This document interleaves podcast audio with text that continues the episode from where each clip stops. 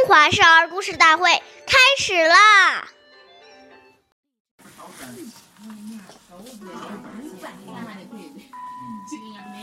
长者立，幼勿坐；长者坐，命乃坐。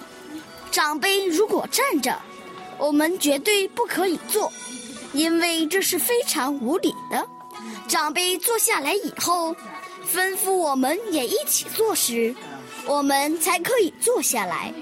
岁月易流逝，故事永流传。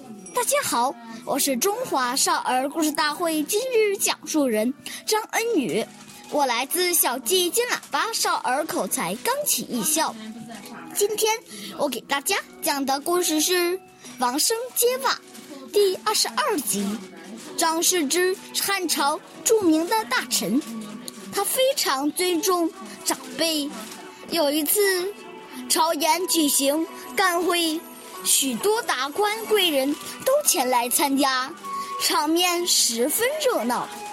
这时，有位叫王生的老人对张世之说：“我袜子的带子松开了，给我绑上吧。”张世之二话不说。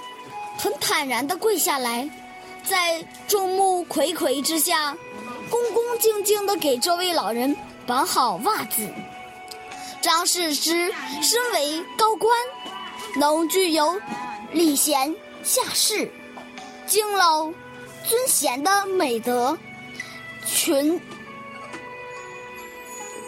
群臣无不称赞。从此，他的威信就更高了。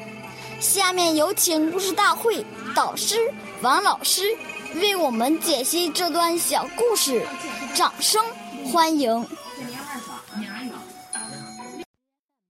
好，听众朋友，大家好，我是王老师。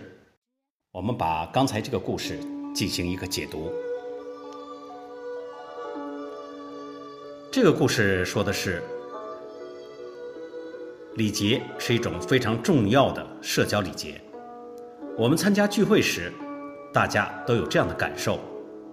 比如说，有家长带孩子来时，一群孩子遇到一起，如果小孩子没有受到约束，往往就会在屋子里毫无顾忌地乱跑乱叫，非常没有礼貌，给人的感觉是很没有家教。这是什么原因造成的呢？就是从小父母没有教过他。